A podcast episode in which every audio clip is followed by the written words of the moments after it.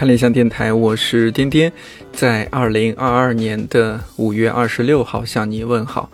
希望这档每周四更新的泛生活播客能够成为你晾晒心情、找到共鸣和听见生活更多可能的小阳台。到今天，我居家办公就整一个月了。从刚开始的虽然有点担心，但更多是乐观。到现在，每天必须要想办法和有点消沉、沮丧的状态相处。居家的这段时间，基本就是两套睡衣来回换，除了内衣，大概一周才集中洗一次衣服。相比平时，环保又省水。不过，因为刷锅刷碗的频率增加了，厨房用水是比平时多的。这么看来，好像整体和之前是差不多。上周我所在的这片区域宣布解除管控，小区也从第二天开始可以正常出入，但是要先领取一张出入证。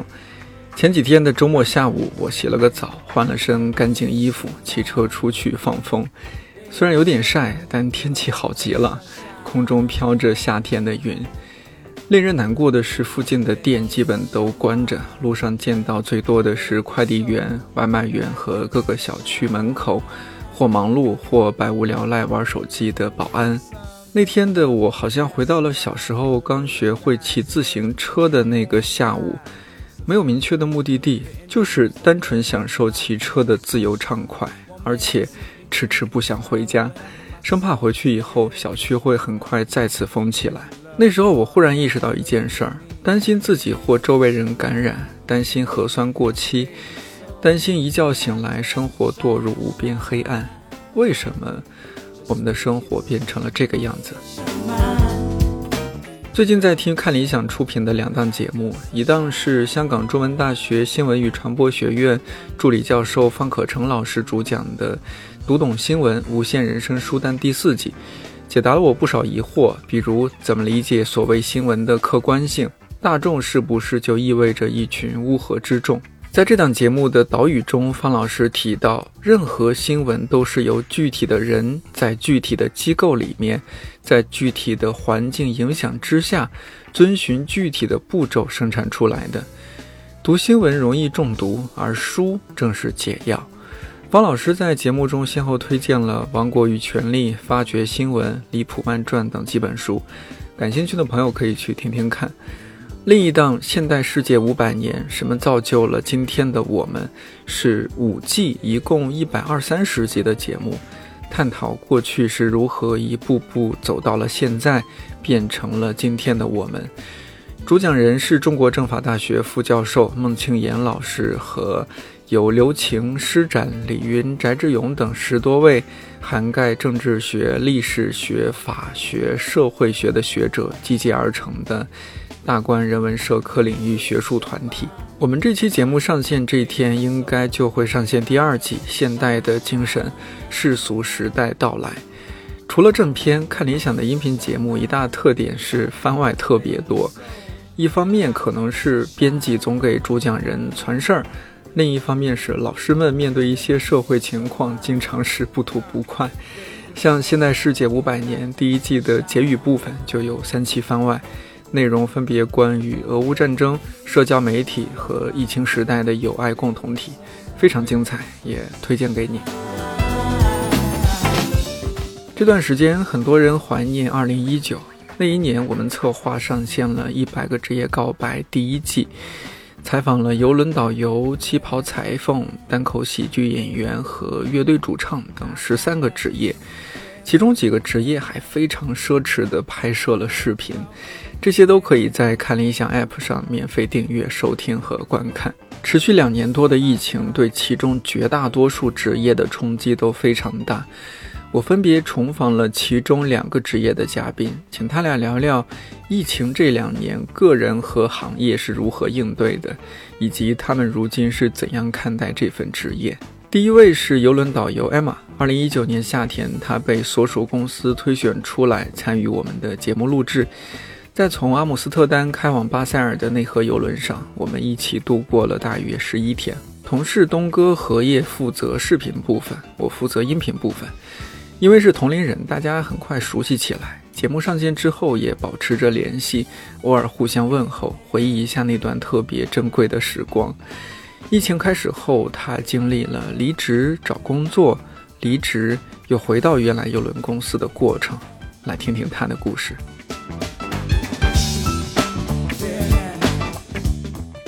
你现在是在海南哪里呀？我在海南儋州，就是有个叫海花岛的地方。嗯第一次来海南就是去年，我之前都没有来过。然后以前就是听海南就是就是那种 切那种，你知道吗？就是有点嫌弃。结果来了以后发现，嗯，还不错。为什么东北人叫海南是我们的第四省？对，理解了，真的很舒服。但是你是去工作嘛，是吧？你在那边。对，是的，刚开始的时候是因为工作的原因来到这里，然后后边是离职了，然后就回到了以前的公司嘛。但是还是因为其实可以在居家办公嘛，所以就这里房租太便宜了。首先我住的这个房子是一千块钱，但是呢，它这个设施呢是那种度假型公寓的，然后如果要是北上广的话，起码是五千。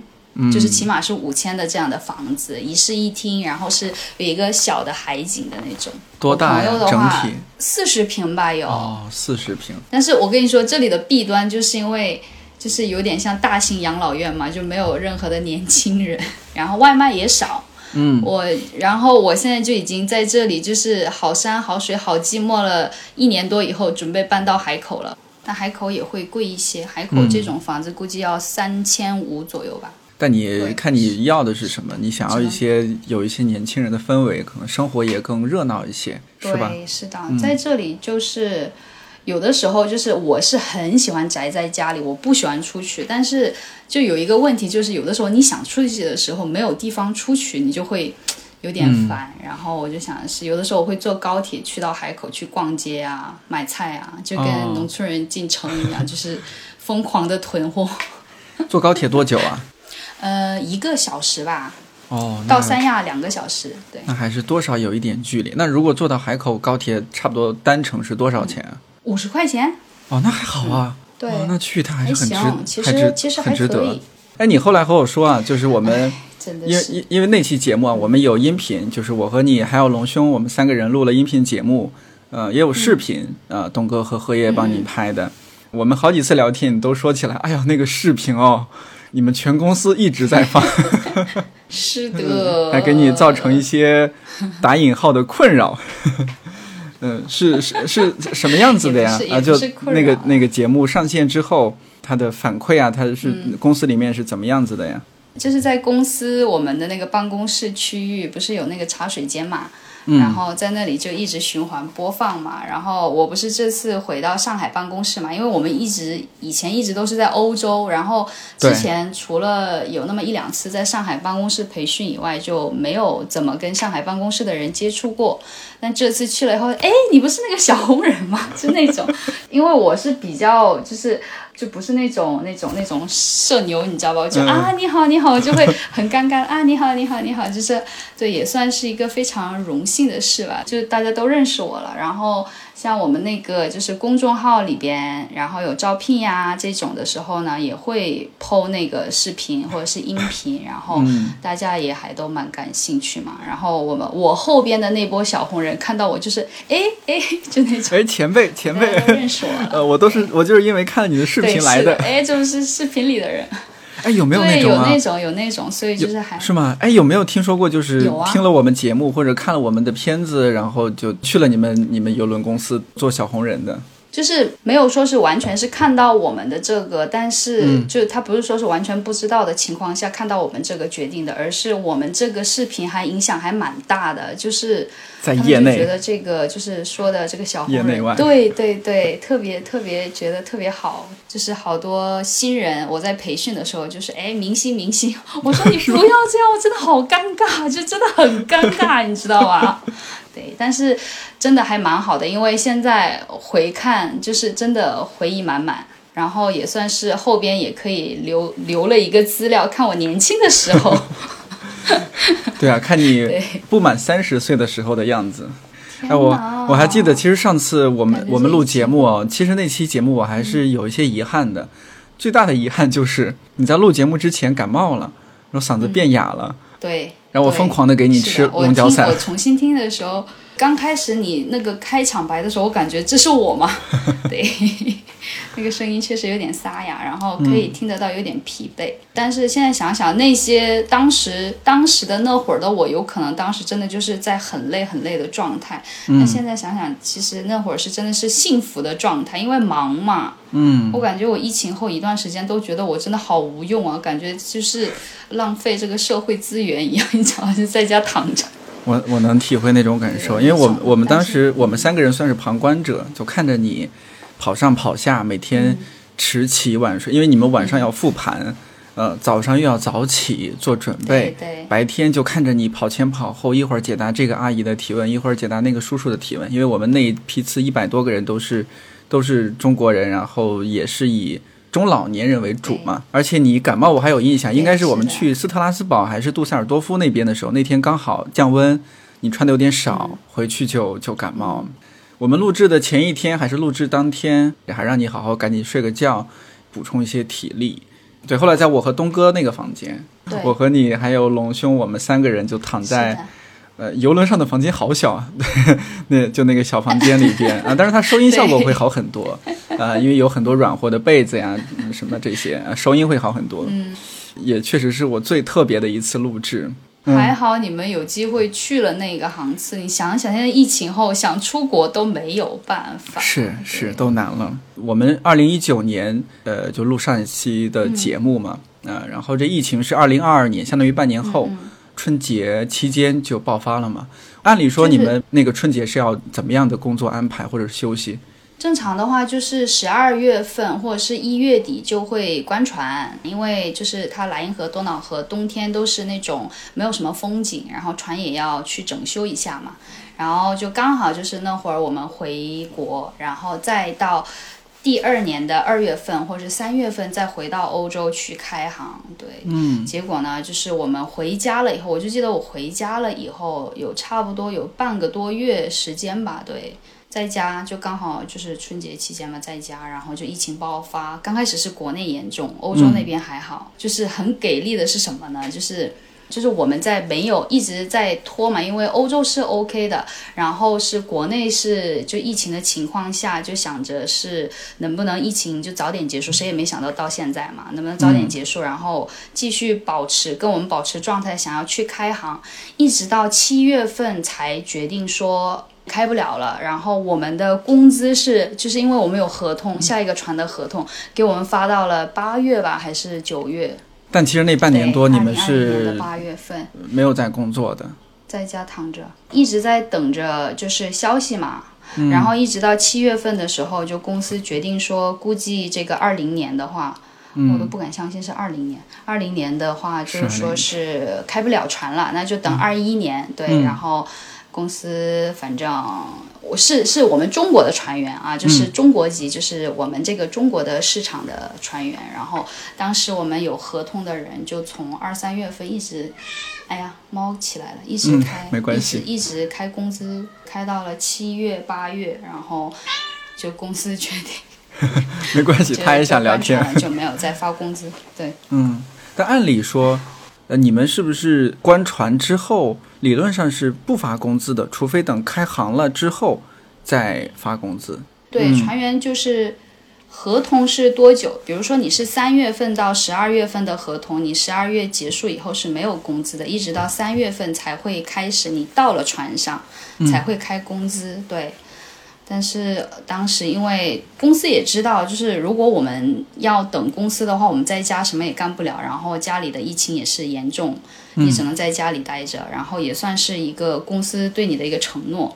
就发不是说发全全额的工资，是发百分之五十以上，五十到七十那种，对，也算是很好的一个待遇了。然后就没有想，我以为是会只发一两个月，然后就结束了。结果一直到。就是七月已经决定了，都就结束了，但是他还是又多发了两个月，一直到八月还是九月，我忘了。对，到二一年的时候是决定，因为疫情结束了嘛，就是当时不是又好了一段时间嘛，但是国外那边又是那样的状态，然后就在想，那如果要是二一年还开不了的话，我就去找个工作做一下，不能在家躺。我在家真的是整整二零年整整躺了一年，就是什么也没干，但是出去玩，各种出去玩。因为二零年发工资了嘛，然后我又不是那种就是能省的人，然后想是反正先出去转一转吧，然后也没有机会玩啊。之前是一直在出国，然后想。反正国内好多地方都没去到，然后就趁这个时间去呗。我当时也就是想着，对疫情我当时不是很恐惧，只是觉得有点麻烦嘛，那就反正去吧，出去玩吧。周围也有很多没有工作的人，然后就一帮人就开始时不时的出去玩一圈再回来这样子。周围一圈没有工作的人，是一圈同事是吗？是的。就是周边的那些小红人嘛，就当时的那个纹围巾的那些人，是都是大家都是因为拿了工资，然后当时是肯定是要等船嘛，然后后边没有了，那不可能马上找到工作嘛，然后大家就一起转一转啊，嗯，就真的都是那些人，就那么几个人一起玩。之前也主要是大家在国外玩，这时候正好可以在国内玩一玩。其实我真的还蛮后悔的，是以前在国外的时候，为什么没有珍惜每一个休息天、每一个假期，就忙着在家睡觉，在床上睡觉。休息天我就在就在睡觉，因为也有可能是因为当时太累了。但是真的我好后悔啊！现在想想。就是，嗯我们当时在布拉格的时候，经常一休就是两三天，因为我们上班时间当时人少嘛，就是一天会干十几个小时，然后他就会把那个时间给你补到休里边，嗯，然后那两三天竟然就在布拉格的公寓躺着睡觉，哦，你这好浪费啊，后悔，嗯，就是二零二零年。大约五月份，你开始就到处玩，一直玩到二零二一年是吗？我是从二零年五月份开始出去玩，然后一直到二零年的十一月的时候，我是跟我的表弟嗯来海南自驾游，然后呢觉得这里真的很舒服，然后就是自驾了一圈以后呢，我就回家就躺着，我就想觉得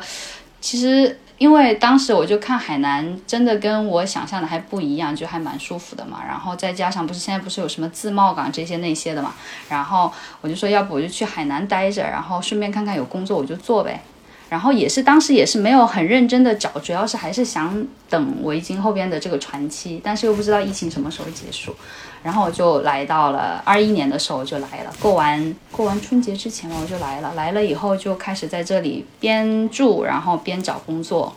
然后一直到九月份十月份的时候，就是在那个就是我们我现在这个海花岛这个这个地方上班的这个公司离职了，对。离职了以后，中间还我突然今天就我想了一下，我二一年干了什么？中间我还做了一个韩语的兼职，就韩韩语翻译的兼职。嗯，对对，在做兼职的时候，对，然后是我们公司就回来找我了，说要不要回来去上海办公室？我就想，哎，也可以啊，因为当时我我就是在二一年这会儿的时候，我们公司刚好就是也是有个新的这种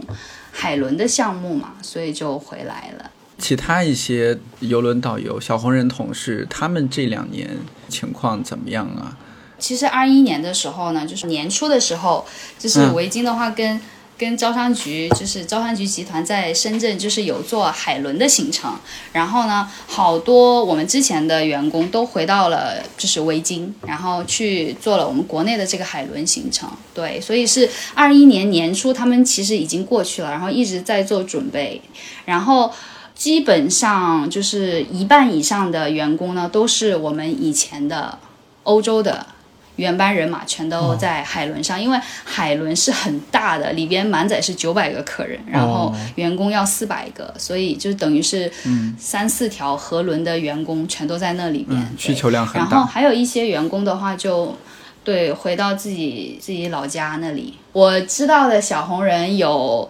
最近结了婚的，然后生了娃的，然后呃有几个是已经当了老师了，在教小学呀什么的，就是他们考了教师证，对，疫情期间考了教师证，然后再当老师，有三个，嗯，三个女孩子，对，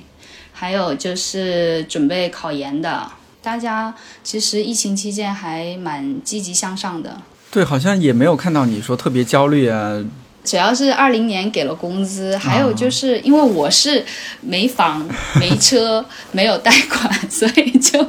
比较就是就自己吃饱了就好了。但是也有同事就是之前就是买了房的，然后他们的话呢也会有一些焦虑。就当时船没有开的时候，也有那么一段时间是有焦虑的，但是也是都找到了工作。但是大部分还是回到了海伦了，这是我们的那个现在在走深圳那边的。嗯，对。哎，我有点忘了，我们是上次录节目聊，还是有哪哪天闲扯来着？说到哈，就是小红人在年龄方面没有说特别焦虑，因为之前上次去，咱俩算是同龄人，然后也有几位年龄相对大一些的小红人，好像说也没有说特别排斥，说小红人你到一定年龄了就不能做这个事情了。我不知道就是在你们这个行业里面有没有我们特别明显的年龄焦虑？我稍微扯一下这个话题。其实就是对于我个人来说，其实就还好吧，因为在游轮的话呢，很多都是很多员工，其实就是因为没有什么太大的这种焦虑，就比如说要回家什么结婚生孩子啊，或者是到多大年纪要怎么样啊，这种没有，所以就是才会出国去上班，因为其实这个还是蛮折腾，然后。也是离开自己的家乡，就那种。但我自己，我自己的话是没有。然后我是觉得我们公司的这些人的这种心态都是没有对说啊，我都多少岁了要干嘛怎么样。然后我那个另外一个朋友也是啊，现在就是在已经工作好几年了，然后他很喜欢那些艺术类的东西，然后现在就是要去去意大利读他的这个什么关于艺术的东西，对。那你现在什么样的状态呢？就是你被迫在国内工作这么久，待了这么久，这是你之前没有遇到过的情况。我是真的是喜欢享受当下，以后再说 这种。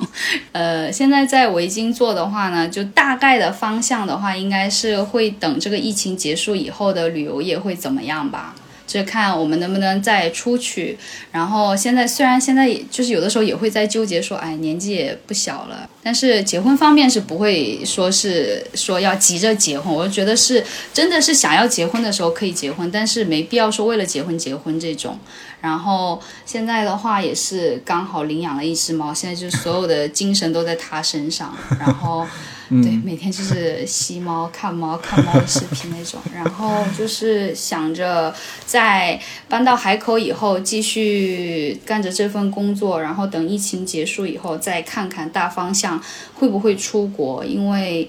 啊养了它以后，我觉得就如果我要是出去的话，又是一个事情。对，你那会儿和我描述说你现在住的那个地方特别适合养老，然后很多都是我们的长辈、叔叔阿姨什么的。哎，你会看到他们的状态，会对自己未来的这种养老的 养老生活会有一些想象吗？有，会有看到他们的话，确实会想着啊，确实得挣点钱，然后才能到那个年纪的时候也跟他们一样无忧无虑的在自己的这个海南的房子里。吃吃喝喝，对，吹着海风。如果我要是现在不努力的话，有可能我后边我就要一直到那个年纪还要上班，对，会想这些吧。我现在就是变相的把我就是锁在了这里，你知道吧？因为以前就是我是不是说是爱花钱，我是没有那种。特别能计划或者是存钱的那种习惯，所以说就是有多少花多少，没有就少花点儿。然后如果要是在上海或者是去深圳的话呢，就是会吃吃喝喝玩玩这样。如果要是在这里的话呢，你想吃吃喝喝玩玩也没有，然后就把自己锁在这里，天天网购，但是网购也不会花太多的钱，就等于变相的把自己锁在了这里，控制一下自己。省点钱嘛，对。但但你觉得这两年有收获吗？就是二零二零年出道到现在，这相当于两年半的时间，比较更了解了自己吧。因为自己天天，因为以前的话就忙着工作嘛，就不会太去注重很多东西，然后就自己一个人的时间也不会有，基本上就是跟室友一起，要么就是在工作，好多人住在一起。然后我现在是因为自己一个人。就觉得就充分的享受了，就是感觉是充分的提前透支了一下我的这个养老，这种就还蛮蛮好的，就很幸，就这两年就是过得还蛮幸福的。还有领养了一只猫，它叫什么名字啊？对，一直在我们节目里。它叫偷偷偷偷，叫偷偷偷是 哪个偷啊？偷走我的心的偷。为什么叫这个名字？我不是我起的名字，是嗯因为就是那个救助人救他的时候，是因为那个他天天去超市偷那个香肠吃，啊，就那个救助人说他自己开超市，然后发现他已经连续偷了一个多月。他说回去算账，发现比猫粮还贵很多。他说要不绑架了自己拿回家养得了，然后就把他给绑架了。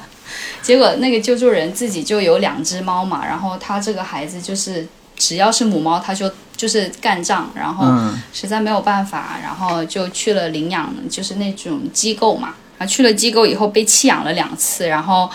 就只能笼养，然后刚好被我发现了。我刚开始没有想领养它，我是想要做那种寄养家庭，因为我我不是在这里很安逸嘛，然后就觉得一直想养猫，但是怕负责不了，我就没有敢这个，没有敢去领养。但是呢，我想要不我做个寄养家庭吧，有很多那种先把它临时寄养，然后被领养出去就给它送走嘛，然后再寄养其他的猫。结果我寄养它不到一个月，救助人跟我说有两个家庭想要去领养它，然后我就很舍不得。然后他说要不你领养了吧？他说我说但是我有可能后边会出国，我说我不能做这种不负责任的这种。然后他说。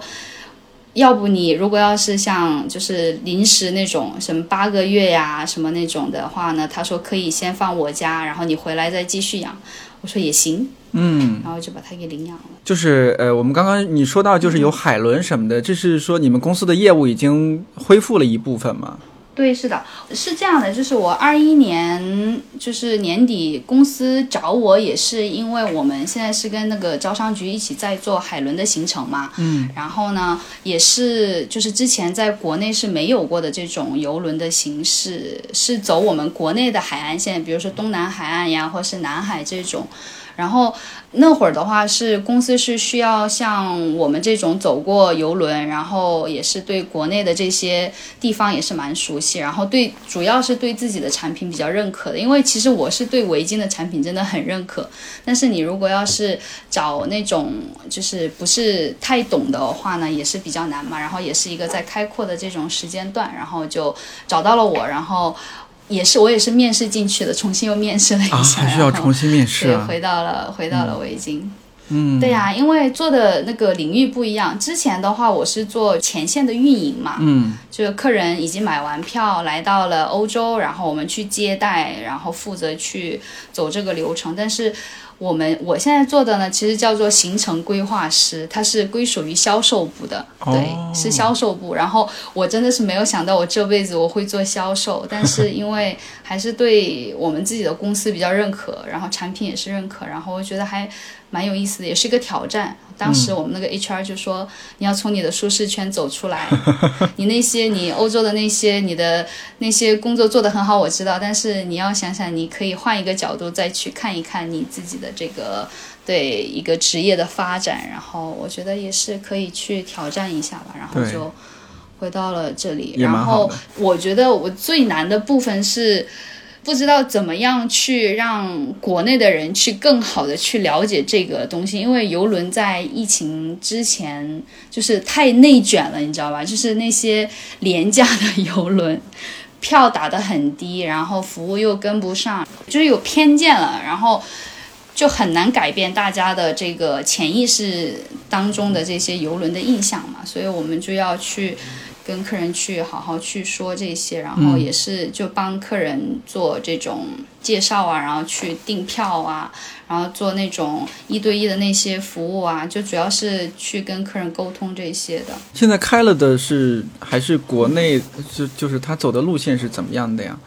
你不说的话，或者说我们不认识的话，呃我都完全不知道嗯现在这个世界上已经有船走起来了。是的，现在是国内唯一一个在走着的游轮，在海上运行的游轮。哦，大概是从哪到哪？现在是这样的，我们是深圳出发，然后是在海上巡游，它是不会跨省，也不会跨市。对，然后是主要是先是三天四天的这种行程，目前在哦行驶比较短五六月份的这个航次的话呢，对。对，然后是海上巡游以后再回到深圳，这个的话就比较适合年轻人，然后哦是假期短的，然后出去玩一玩这种。对，是透透气然。后之前我们本来今年对，预计的是从四月到十一月，我们的预计是上海、深圳的八天七晚行程，中间会经过什么舟山呀、洞头岛呀、福建厦门呀这些，就是大城市、小城市很小众的这种。但是因为上海现在疫情的原因嘛，我们就一直没有恢复这个航线。对，现在走的是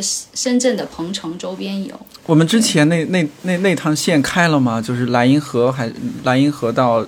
还是多瑙河还是什么来着？我有点忘了。莱茵河跟多瑙河对，呃，其实呃，欧洲的话就是去年他们就已经开了啊，但是中国就是国内的没有开啊，这样子。就维京河轮有六十几艘嘛，他们都在正常的开着，然后对巴塞尔办公室那边的人也在说，除了中国的客人不在以外，对，其实都在正常运营。然后我们今年还有几艘那种游轮也，新游轮也下水了。其实国外一切正常，但是我们还没有。OK，我们要等。那只能等。那如果将来有机会啊，就是我们这个情况也变好了。如果有机会，你会不会还愿意再去到，比如说欧洲那条航线上继续做你的游轮导游？我觉得我应该会。嗯，你还是很喜欢。是几年以后。对你还是会很喜欢原来那那个职业，是吧？就是之前的话是每一年回来的时候都会问嘛，说你明年还要不要出去了？然后当时是你有选择的时候，你就会想。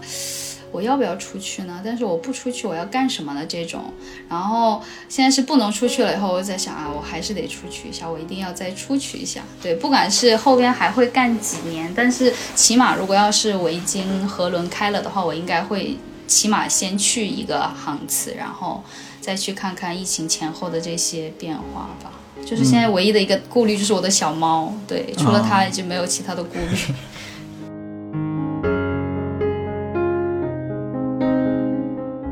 另一位是宠物医生崔明军，崔医生工作地点在朝阳区，最近也不得不居家办公。除去聊疫情对他工作的影响，我也请崔医生做了一些科普，那就是我们如今的防疫工作在宠物方面可能有哪些误区？我们是否可以以更科学、更有人性的做法，避免更多关于宠物的悲剧发生？对于现代人来说，宠物几乎就是家人。而我们对待宠物的方式，也在某种程度上折射出对待人类弱势群体的方式。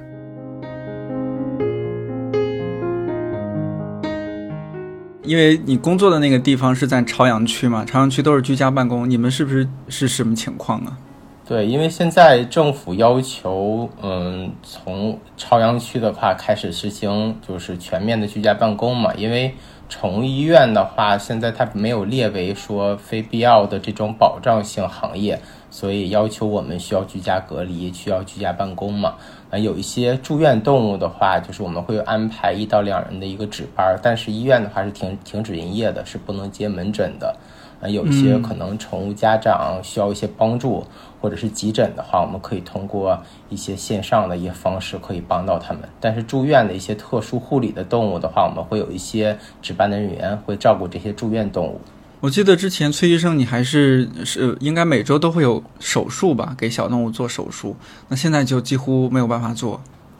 嗯，朝阳我们也是，就是最近的话，大概嗯有两周的时间嘛。前期的话，可能因为我们这个行业的话，没有说要求严格的限制不能上班工作嘛。因为后期也是疫情的话，逐渐在发展，避免这种聚集性的一些病例，那我们就会安排尽量少一点的人去值班。照顾动物，但是我们有一些特殊的一些病例，啊，医生的话也通过远程的方式，或者一些急诊，可能有动物的话会带到医院，通过一些视频的方式跟动物主人进行交流。完动物的话放在医院，我们可以给它做进行救治。但是手术，如果说确确实需要动手术的动物怎么办？有一些紧急的手术的话，就根据情况，我们看能不能得到一定的帮助。但对于一些免疫啊，或者是驱虫。打疫苗这种的话，尽量的话就是往后拖一拖，因为没办法开诊嘛。但有一些急重症的话，可以联系到医生，完我们也会想一些办法，尽量会帮助这些动物和宠物主人。也是希望大家在这个特殊时期能够照顾好动物，避免宠物生病，这样的话才能够减缓这样医院和整个主主人之间的和动物之间的一些负担。崔医生，你觉得居家办公之后你是更忙了，还是 清闲了一些？呃，我觉得居家办公现在可能比上班的时间更忙了。其实我们说是居家办公，但其实也不完全居家办公，因为有好多事情的话是居家没办法去完成的，就是宠物一些安置啊，包括因为现在疫情有很多小区封闭管理了，有些可能宠物需要到医院。政府会安排一些这些宠物，让我们会做一些安置。那这些工作我们也在持续在做。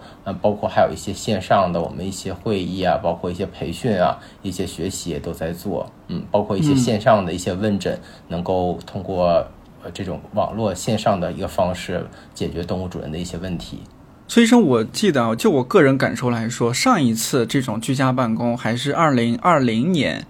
春节就是疫情刚刚爆发的那段时间，我记得我是很惊险的从老家刚刚过了年，看情形不对，我赶紧回北京。我说 万一这个去不了北京可怎么办？赶紧来了北京，但是公司就通知说这个没有办法开工啊，大家就居家办公吧。那段时间差不多居家办公了一两个月呢。就那一段时间，宠物医院是什么情况？是不是和现在特别像？在二零二零年的时候，我也跟你一样，其实当时也是回家过年嘛，因为我家是东北的嘛，是那黑龙江伊春的，当时也是回家过年，但突然之间就话就是除夕那天就说有疫情了，北京这边可能会有一些管控措施。我也是大年初三就紧急的话从家里就回到北京了。当时回北京的话，因为疫情特别严重，当时大家也比较有一些对病毒的一些不了解嘛，可能宠物的一些生病，他们会更加焦虑，可能也会担心宠物生病怎么办。所以那段时间我们没有按现在要求政府要求居家，那时候的话医院北京是正常都开诊呢。所以在二零年的时候，真没有感觉到对宠物行业，包括这端有很大的一个冲击。就是差不多在一个月前，就北京突然说，大家说，哎呀，这疫情严重了，有可能会影响我们的日常生活，大家赶紧去囤菜囤粮。一方面说囤人吃的东西，另一方面就是特别着急囤宠物吃的东西。我周围好多同事说，哎呀，我已经又备了多少袋猫粮，多少袋猫砂。而且再加上大家看到上海那样的情况，也觉得万一呢，是吧？我们上次录节目也聊到，宠物已经不只是说它就是一个一个小动物，呃，一个简单的另一种物种而已，它就是我们的家人。上次我们录节目，你也特别强调这一点。对，其实现在尤其是像我们呃在一线城市啊，可能大家更会觉得这个宠物。可能当成家庭的一名成员，对于一些宠物主人、家长，其实他生病的时候，他会更担心，因为毕竟他不会说话嘛，偶尔一个拉稀啊，一个包括呕吐啊，动物主人都会很紧张，所以这个时候的话，会要不要马上带到医院？所以现在这个期间，我们也通过一些线上的方式告诉动物动物主人，有的时候他打完疫苗比较齐全，可能一些消化不良的问题，可以让他观察观察，或者吃一些简单的药就可以恢复了，就不需要到医院了。但是因为如果要是没有这些多方面的这种线上诊疗，就会可能让动物主人会更加焦虑，他在自己家可能会喂一些药，反而不是会造成一个进一步的更大的一个伤害嘛？嗯，是的，崔医生，你说就是这疫情这两年多。对我们人类的影响就自自然不用说，对我们的生活影响太大了。那对于宠物有什么直接或者间接的影响吗？比如说，它们呃生的病，不管是生理上的还是心理上的，相比疫情之前，有什么变化？中国的宠物现在也近十年发生了很大的变化，宠物数量也在逐渐的增加。所以，当开始第一批那个老龄动物的话，开始都步入老龄状态了。像八岁以后的动物的话，其实在我们北京还是比较多的。有一些慢性病、老龄性的一些疾病的话，会出现的会多一些。心脏问题啊、肾脏问题或者慢性的关节疾病的问题是比较多的。对医院来说。那心理方面的疾病呢？有没有因为疫情看到动物有明显的心理疾病的增多？当然也有了，因为动物的话，对于像猫还相对来说好一些，它可能不出家里，都是室内的。但有一些犬的话，就是已经习惯了这种外遛，但有的时候突然居家不外遛啊，可能在室内啊，有些狗可能也会产生这种焦虑，可能因为它长时间不尿，又憋尿，又又又吃东西的话，可能。也也会减少，包括它泌尿系统啊也会出现问题，所以这个也会导致一些宠物出现一些问题。这两年有很多宠物相关的新闻嘛，比如有有的是说他们，我们那会儿谈到这个宠物粮的问题，似乎是有段时间大家发现某某个品牌的宠物粮有一些质量安全问题。作为宠物医生，有没有一些可以给大家建议的地方？选购宠物粮方面？对于宠物粮上的话，尽量的话，我还是建议大家会选择一些大品牌的一些粮食。再有一个就是有有有我们国家的一个海关的话，一个进出口的一些批准的一些文案是许可的。再有一个就是需要看一下这个动物这个配料表，要仔细研究一下，包括它的蛋白、脂肪含量，包括它原材料上要多下去功夫去看一下，那符合这种食品的一个许可就是没有问题的。那尽量呢不要买一些。呃，就是小众品牌呀，它安全上得不到保证的。其实我建议大家选粮食的话，不一定选择越贵越好，但是首先的前提的话，得保证这个食品安全，就跟咱们人吃东西是一样的。所以在选择上的话，大家也都看一下这些相关的，它这些资质是不是符合国家的要求的。崔医生有没有可能 建议几款，不管是进口的还是国产的？其实主要是看一下适不适合这个动物，所以不一定说哪个品牌的粮食就好。所以我们也看到有很多老龄性动物，它可能在家的话一直吃的这个粮食，而且宠物的话体检数据都很好，而且状态也非常好。就是适合它的粮食，所以我们没有说严格介意的话，就这个吃狗粮就是对的，不能吃这个生肉就是对的。所以只是决定于这个动物适不适合。我们从医学上判断的话，这个动物吃的好不好，营养充不充足的话，通过我们医生的临床检查，还有一个通过一些血液的一些检查数据，包括的影像学的检查数据，如果都很好，那就说明现在的饮食方案是合理的。啊，嗯。我就想到，比如说像上海的我一些朋友，他们现在还是有就足不出户的状态，呃，虽然说前期囤了一些猫粮，但可能也是有见底儿的时候嘛。我我有时候想啊，我这是完全不懂啊，我就瞎问，就是万一万一家里这个猫猫粮狗粮实在是没有了，也没有办法说什么问邻居啊朋友借，那是不是有没有可能人吃什么给他们也吃点什么？呃，我觉得这个的话是没有问题的，因为包括它的猫粮、狗粮的成分也是根据咱们食物中的话一样，因为它都是这些六大营养素，包括咱们所需要的，包括脂肪啊，包括碳水啊，啊，包括它的蛋白质啊。包括它的那个微量元素啊，这些物质的话，都是在食物里含有的。但是就是可能某一个单一的一个成分，就会导致它营养不均衡。所以给宠物的话，因为现在很多家长的话，他也会研究一些资质粮。如果要是符合这种宠物的营养需求，就是没有问题的。前几天有朋友发给呃，他刚刚养领养了一只猫啊。然后他发给我一个视频，是他在喂他家的小猫吃芒果，可能是他已经吃的差不多了，最后剩那点有点果肉的芒果核。然后我看到猫在吃，我还特别担心，我说啊，这个不担心它过敏吗？我记得有些人是对芒果过敏的，我说猫会不会过敏啊？对对，这个芒果。呃，其实我觉得就是对于这种，我们都是一些哺乳类动物嘛，所以人有的问题的话，对于猫狗也都会有。就我们常过常见的话，其实有很多一些过敏都在发生。就我们也会吃一些猫粮。可能发现这个猫和这个犬可能一直都会出现一些腹泻，可能吃完之后消瘦呀、长不胖啊，往往就会觉得它是不是肠胃炎啊，或者是可能别的问题。其实有很多的话也是一样，跟我们人一样，它可能是因为过敏的问题，它可能对食物中的某种蛋白会产生过敏，造成它这种肠道的一些反应性的一些肠炎出现了。一些水果，包括一些食物的话，会造成狗狗或猫猫会慢形成慢性中毒的，所以这类的东西是绝对不能吃的。就像我们常见的，可能一些葡萄啊这些的话，就是是不能吃的。像对于我们来说，犬的一些巧克力呀，包括咱们的一些洋葱啊这些的话，都会造成它会引起一些中毒的反应。但其他的一些常见水果的话，根据个别的猫猫和狗狗的情况，它如果是对这个东西吃完之后没有产生一些不耐受的情况，没有一些过敏的问题，就是可以吃的。所以，因为我看到的话，就是很多我朋友家的那个猫猫还喜欢吃榴莲，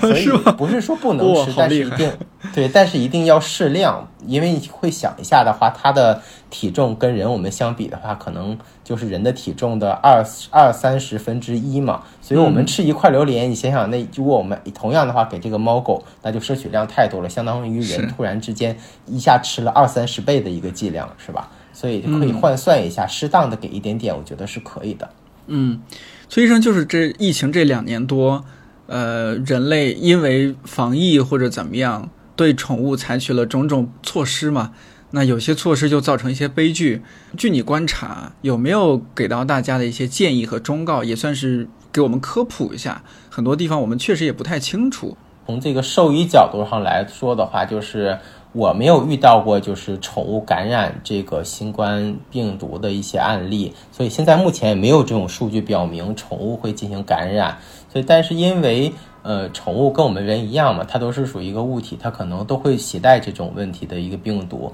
但我因为我觉得它是一个生命的话，更多的话，我们应该科学理性的去预防。当然，我们可能有一些。宠物主人会感染了这种病毒的话，它可能家的环境中可能有这个问题。但我们建议现在的话，目前也有一些好的一些，呃，像宠物的方舱也都在建嘛，有一些定点的医院也可以把宠物放到去方舱去做个隔离去观察。如果它没有问题的话，就没事儿了。但是目前的数据的话，没有宠物说因为感染这种病毒导致动物出现一些症状，所以大家放心去养宠物。世界卫生组织也是说了这一点，说宠物没有感染病毒嘛，所以大家也不要过。过度的恐慌，不要过度的去拿这个生命去进行一个喷杀消毒，其实都是不科学的。这里面是不是有两个概念？一个是说宠物之间互相不会说传染新冠肺炎这种病毒，第二是说不会从宠物传染给人这种新冠肺炎病毒，但是是有可能你人有这个病毒会传染给宠物。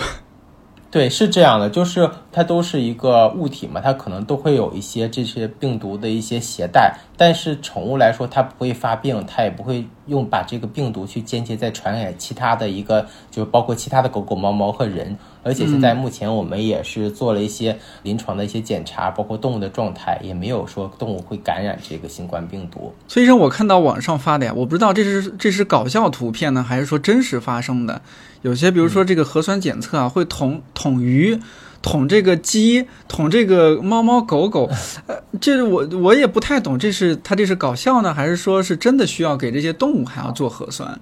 目前的话，因为宠物没有这种感染的症状，我觉得这些是可能没有必要的吧。嗯，呃，那还有我还有 我这有有太多不太懂的地方。我看到网上还有人啊给这个宠物戴口罩，这有必要吗？口罩的话，这个我觉得不适合宠物，因为。就是刚才也说了，因为宠物没有感染这个病毒的一个案例的存在，所以其实戴口罩对它的意义也不是很大，因为它都不会患有这种病疾病的一些症状没有出现嘛。再有一个就是可能宠物的一些呼吸方式啊，它的一个情况也跟人不一样，它可能更多的需要一些散热呀。尤其是现在夏天，你可能戴个口罩，可能会导致一些中暑啊，会导致一些悲悲剧的产生了。哎，还有就是我们那会儿，呃，咱俩聊到你，你说你最近也参与了一个，就是朝阳区的一个小区的宠物的集中隔离还是什么？我我我想知道这个具体是什么样的情况，怎么样的由来？嗯，是这样，就是我们朝阳区嘛，也有一些小区的话，因为进行管控。可能需要一些小区的人员进行一些集中的隔离，但是可能小区里面，呃，有很多养宠的家长，但面对的这种宠物和人的话，如果转移的话，没办法达到实现嘛，所以这时候可能居民也会提出一些这些方式方法，完我们通过一些社区可能跟我们医院进行调节，完我们医院也会做一些定点医院。会进行对这个宠物进行的一些安置，那包括可能宠物家长会把这个宠物，呃，送到他们的一个小区的一个指定的位置，然后我们会进行接收、相应的登记啊，会包括这个动物的一些护理事项啊，包括动物现在的一个情况，我们所了解，完之后会带到医院，把医院把这个宠物先暂时放到医院，那等主人那个隔离结束之后才会接这个宠物。那前几天就是在朝阳区的一个小区，就是那天晚上很多人集中隔离。然后那天晚上是你是参与了宠物隔离这个部分是吗？对对对，那天的话就是因为连着情况，连着连着大概有两天的一个时间，大概将近四十四十个小时嘛，我们也都在帮助这些宠物得到一些安置的工作，因为也是突发的消息嘛，可能短时间的话要求。呃，宠物主人家长都要集中的去隔离嘛，但这些宠物的话，因为没办法在家里单独的去进行照顾嘛，那就需要转运。我们也去参加了这些活动，那这也是属于政府指派一些专业的一些动物医院，然后我们是其中的之一，啊，一起去帮助这些动物主人和宠物。嗯，但比如说那么短的时间，有那么多的宠物，你们怎么样把把他们宠物就是要要知道它是谁的呀，谁家的呀，它主人的名字啊，各方面信息，这是怎么样在短时间内汇总好的呀？所以这个话还是属于像我们整个防控区的话，所以一些小区的一些志愿者一些工作，他们安排布置的非常好。嗯，他们包括每一栋楼都有具体的一个负责人楼管，啊，他们会统计这个各个家的一个宠物情况，呃，他们会在指定的一个时间，因为咱们小区有好几个门嘛，每个门的话都有我们的工作人员，那到时他们会在规定的时间去带下去，们做好登记，因为我们也会配有诊疗车在那个就是小区的一些门口，啊，包括我们的工作人员，包括我们的医疗人员都穿着这个隔离服。这些不会说话的小动物，其实它们也都是很无辜的嘛，因为他们可能第一次离开它的主人，它的主人第一次离开它。其实，在这个过程中，你也会见证这种宠物和宠物家长之间这种情感故事，也会能看得出来，其实也挺感人的。所以尽自己的这份能量，既然我们在这个行业上，也希望能够帮助到这些不会说话的小生命，也是在疫情期间能够安慰，让一些主人得到一些安慰吧，让他能够在隔离期间，至少宠物的话能够放心在医院得到照顾，他可能隔离期间它的心情可能也会更放松一些。那我还担有想到一个事情，就是现在养宠物的人，他就是养的宠物是比较多种多样的嘛，有养猫狗的这些常规的，也可能有养乌龟、养养鸟。我不知道我们是否有足够的那种空间和措施去准备给这些不同种类的宠物，比如说猫和狗和小鸟放在一个屋子，这肯定不行吧？嗯，现在作为一些像我们一些综合性的医院，还有一些专科的医院，住院或者护理会有一些单独的措施，因为我们都知道猫和狗的话，它俩的性格也不一样，有些猫本身就胆小，比较紧张，所以在医院的话，我们也对猫狗进行了一个分区，猫有单独的猫的住院的病房，狗有狗单独的住院病房，避免猫狗在一起，它会造成一些。互相之间的话，一些紧张啊，一些应激反应的出现。是对一些异宠来说的话，嗯，北京也有一些专门的异宠的一些医院，它可以救助这些异宠，就是非猫狗类的这些异宠，也会得到一些救治。崔医生，我有点忘了，就是呃，您从医多少年了？就作为宠物医生这个职业从业，我是零九年大学毕业的，嗯，从现在也有十多年了。对，十多年。啊，之前遇到过这样的情况吗？没有遇到这种情况，这这也是我这方面，宠物就是面临的这个宠物医生就是居家上班，我也是生平第一次嘛。那就是说，北京这次反应还算快，像前段时间这样就及还算及时的把宠物和人这样分别去隔离。呃，因为之前确实大家可能都没有经历过这样的情况，没有说那么完备的应对措施。是的，因为我们还有上海的话，也有一些同事、小伙伴在那边，所以就是他们也有一些前车之鉴，借鉴给我们，让我们通过这些一些线上的诊疗方式，他们有一些改善的方法，也会同步给我们。所以我们现在对于北京的情况下，我们也都在进行应用，包括一些宠物主人在家，如果他隔离期间的话，他出不去，宠物也没办法出来的时候，对于这种情况下，我们怎么样通过一些视频的一些。问诊看诊啊，能够提供一些药物指导啊，可以把这个药物通过闪送或快递到给动物主人，然后动物的话至少能够缓解现现在一些目前的病症。我猜啊，应该不是说所有的小区都会是这样子，就是我在网上看到一些情况，真的说这个，因为很多时候通知小区隔离都是非常突然的，没有任何的征兆，没有任何前兆，就突然说，哎，限你们两个小时或者三个小时之内就要转移走。我看到网上一些朋友、一些宠物主人就说啊，在那种情况，他问小区居委问问什么，比如说疾控啊或者种种的，大家都是说，哎，这个事情不归我们管，或者说是我没有办法帮你做些什么。呃，志愿者甚至也忙不过来，这是有可能的。虽然说我们希望是这种情况要不断得到改善，但它有可能就是一定程度上是一个事实。那作为宠物主人。呃，我们就说拿常规的这种养猫和养狗的宠物主人来说，你有没有什么可以给到他们的一些呃相对细致的建议？就是可以怎么样未雨绸缪？一旦说啊，我突然被拉去隔离，也没有很好的说宠物医院去收留，那怎么办？对一些像嗯小区的话，不是全部的一些隔离的话，就是措施是单独的某一户的话，看看宠物能不能转移到一个。呃，邻居啊，或者是小区的话，其他区能帮照顾，同时第一时间先联系医院，看能不能帮助这个宠物得到一些收治工作。这是如果要是单独的某某一户家庭可能会出现这个问题。呃，再有一个就是，如果要是猫咪的情况下，如果短时间的隔离，我们可以在家里的话，可以给它备足足够的水啊和粮食，啊，因为猫咪，嗯，它不需要外出嘛。所以短暂的话，我觉得一周的情况下，如果没有什么问题，家里会备一些摄像头啊，可以在远程看一下猫咪的一个情况。那家里可能多准备几个猫砂盆儿。水的话，可以多放几个饮水源，让它有足够的一个水，包括粮食的供应。在短时间内的话，如果健康的猫咪是没有问题的，也可以大家的话提前的话把家里放置摄像头，这样的话可以，如果不在家的时候可以观察猫的一个情况。但对于一些狗的情况的话，就是可能不适合在自己单独的一个居家，所以这时候的话，如果有突发情况下，看看如果不是小区整体的转移的情况下，看看可以让邻居啊或者是一些朋友啊，能不能去帮照顾一下。嗯，这种可能就得提前做准备，提前做准备。还有一个就是联系 联系动物医院的话，如果防疫部门允许的话，就是宠物的医生或者宠物医院能够去收留的话，可以联系医院，完可以去上门去能不能接一下宠物，或者是宠物主人在隔离前的话，能不能把这宠物通过一些社区的一些志愿者，能不能送到小区门外去，让这些医护人员去把它接到。北京现在的这种情况，我们也是不确定的。就这个阶段啊，准备想要养宠物，呃，可能觉得哎呀，时不时居家隔离，或者说最近一直在居家隔离，他又是独居的情况，确实无聊，想养宠物，但是呢，又又有点担心，说一旦出现这种阳性啊，突然被拉去隔离很麻烦。有没有给到他们的一些建议？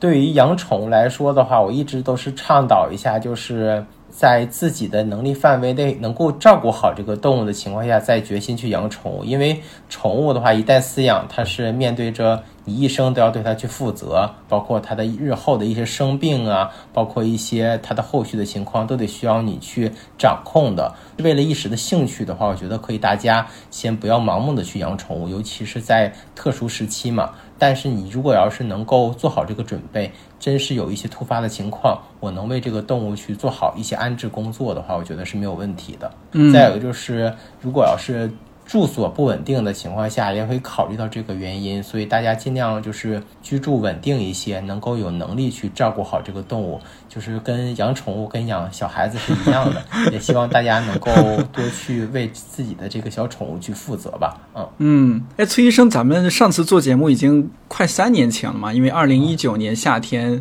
做节目，这已经马上就三年了。哎，这三年你有没有觉得，就是宠物医生的后备力量也在上来？就是说年更更年轻的朋友有没有说对这个行业感兴趣？更多的年轻的宠物医生进入到这个行业？嗯，这个行业上的话，因为现在养宠数量在逐渐的上升的一个趋势，因为也看了一下。我们去年的一个白皮书显示的话，现在宠物数量的话已经远远超过了一个亿了。这是只是在册的一个统计，但实际数量要比这个多的很多。所以，因为我们也看到有很多宠物的一些需求，宠物医院也不断的在扩张，再去开。所以，但这种兽医的人才储备相对来说还是薄弱一些，尤其是因为兽医的人才培养也是通过大学。呃，毕业之后还得需要一些临床的一些实践，可能也需考取一些临床的兽医师的一些资格证才能从业，所以这个时间的话，也不是说短暂时间能够达到的，所以人才的话，相对来说还是欠缺一些。完也是现在目前的话，高校招生确实在小动物医生这方面的话，人才选择上还少一些，所以有兴趣的话，或者是一些学生啊。对宠物感兴趣的话，也希望大家能够踊跃的去在大学选择宠物生这个专业。因为今年大家非常担心这个就业问题，不管是说毕业生也好，或者说是中年失业的朋友也好，还有是因为其他尤其疫情疫情的冲击，呃，公司啊或者说什么经济不景气的的朋友也好，呃，我们就说对于更年轻的朋友来说，宠物医医生这个职业或者说宠物这个行业，呃，疫情这几这两三年。它这个生意好像还不错，是不是可以说？对，因为养宠数量的话在提升，所以的话，我们受益人才相对来说还是还是相对来说比较少的。所以就毕业生的话，我们都会呃在医院得到一个实习，让他快速能够进入自己的一个岗位。所以面对一个宠物宠物医生或者宠物助理医师的话，这方面的话还是都是比较稀缺的，所以就业率还是相对来说都能得到一定的保障。待遇还可以吗？呃，待遇的话能。够属于在一个终端收入吧，至少的话，我觉得，呃，更多的话，选择宠物医生还是基于自己的爱心，喜欢这个行业，才能才能够坚持下去。当然，有很多从事了临床，可能一到两年啊，或者三到四年，可能就有一个瓶颈期。可能他没办法去适应这个状态。其实宠物医生的话也是非常辛苦的一个工作。不简简单单的是面对着上班时间你要工作，其实私下时间包括下班时间，你有很多需要去做的，包括你的一些病例的话，还有一些回访，有一些突发的问题，你可能帮助到你身边的这些宠物家长。呃，课后的话，你可能还需要更多的去学习，更多要更多的提升自己的能力，这方面都是持续的一个学习过程。所以这些宠物医生也需要一些抗压的一些能力，所以这些也都是基于之所以能够喜爱这个行业，你才能得到。坚持，但是因为这个行业的薪资待遇并没有很高，所以我觉得如果真是为了单纯的挣钱的话，我觉得并不是说每一个人成为兽医的一个初心。不是说这几年养宠物的人越来越多。然后这个行业也继续在发展，在可见的未来，这个行业有没有可能待遇变得更好？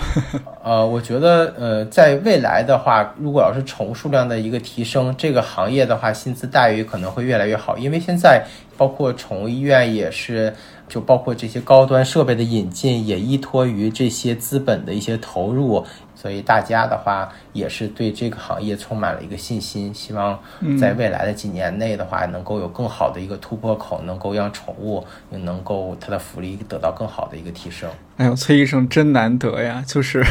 我今年已经没有听到那个人说，哎呀，我们行业蒸蒸日上。但就是因为面面对着我们宠物医院，确实是如果疫情的话，因为。我们这个是很需要是进行线下的一个工作的，但是如果疫情的话没办法得到控制，确实对我们影响还很大的。嗯，所以我们也是配合政府做一些工作。我们现在的话就是在面对着不能开门营业的时候，我们通过一些线上的一些诊疗方式，看看能够短时间的话能够度过这这个难关。我也希望能够疫情早点结束，完我们能够恢复一下线下的一些诊疗。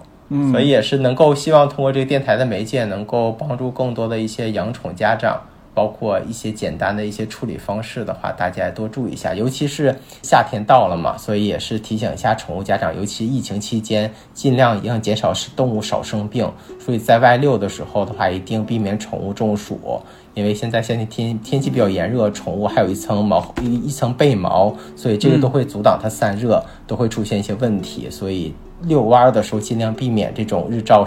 太太热的时候带它出去。再有一个食物上的话，因为夏天很容易变质，包括大家给的那些猫罐头啊、一些零食啊、一些狗粮啊，要勤勤更换一下。完水盆水碗经常做些清理，避免这种因为食物的问题或者是环境的一些污染细菌会导致一些宠物的疾病的出现。那大家的话，在疫情期间，嗯，能够让宠物少生病，也能够减少一些宠物医生的负担。最近看十三幺许知远采访钟书和老先生，经历过荒唐的年代，节目中也谈到了他当时的看法和应对方式。虽然估计咱们听友很多也都看这档节目，但还是在这里特别推荐一下这一期。艾玛和崔医生的那两期节目都有视频版，在看理想 App 内搜“一百个职业告白”视频版，就可以免费订阅并点击收看。而关于宠物，如果你还有更多疑问，可以在这期节目评论区留言，我会转给崔医生，请他帮忙解答。感谢你收听到这里，看理想电台，我是颠颠，祝你早安、午安、晚安，我们六月再见。